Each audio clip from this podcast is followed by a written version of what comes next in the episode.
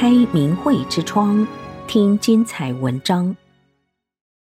爸爸打消了复仇的计划。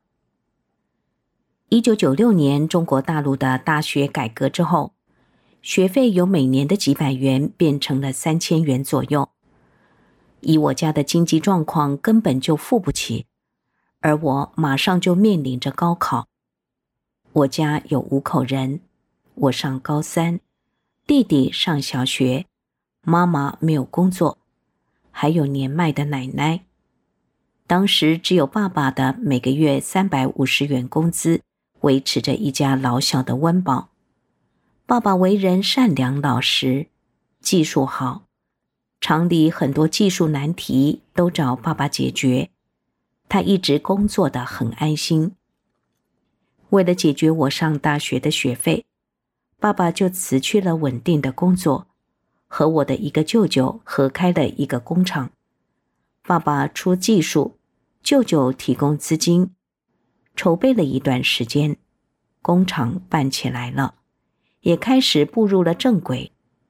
爸爸把所有的精力都放在这个新开办的工厂中，也把这个内地当成了自己的家人一样，把自己掌握的所有技术毫无保留的都拿出来了。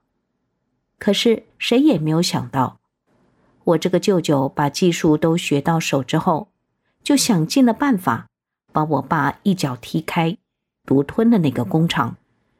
那段日子，爸爸待在家里像变了一个人似的，一天说不上几句话，脸色发黑，眼神暗淡的令人害怕。为了维持这个家，妈妈不得不外出打工。什么活都干，甚至是到工地上去干杂活。有一天，我放学回家比较早，发现爸爸在准备刀、汽油之类的东西，我害怕极了。从那以后，只要我一到学校，我就控制不了自己的情绪，忍不住的哭，因为我很担心爸爸在我上学时会做出什么傻事来。有一天，我的姑姑拿了两本书给我爸爸看，我抢先的看了一眼封皮，《转法轮》和《修炼故事》，觉得很新鲜好奇。后来爸爸看《转法轮》，我就忙里偷闲的看《修炼故事》。从书中我知道了法轮功，我觉得那些练法轮功的人，就好像在初中学的课本《桃花源记》中的人一样，善良。真诚、友好、童叟无欺。我想，如果人人都像这些法轮功学员一样，那该有多好啊！没过多久，我突然发现爸爸变了，而且变化很大，脸不黑了，爱说话了，甚至有笑容了。我的家渐渐的又恢复了以前的快乐，尽管那时我们的生活非常窘迫。高考结束之后，我与爸爸去练功点上和大家一起读《转法轮》。一天，爸爸在和大家谈心得体会时说：“如果没学法轮功的话，我姑娘高考之后，我们家就会家破人亡了。”爸爸讲了他当时的复仇计划，大家听得唏嘘不已，而我激动的哭了。真不知，在这个世界上，除了学法轮大法之外，还有什么能如此神奇的改变人心？学法结束之后，我和爸爸走在回家的路上，迎面而来的一个人竟是我的那个舅舅。我们三个人都被这样的不期而遇惊呆了。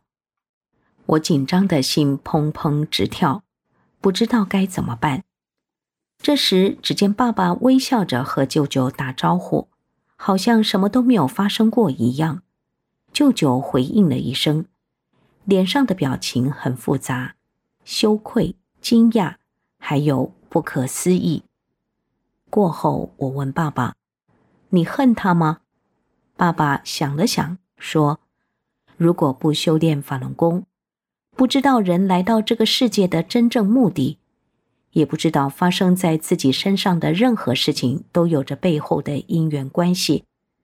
人与人之间，你对我狠，我对你更狠，那就是冤冤相报，没完没了。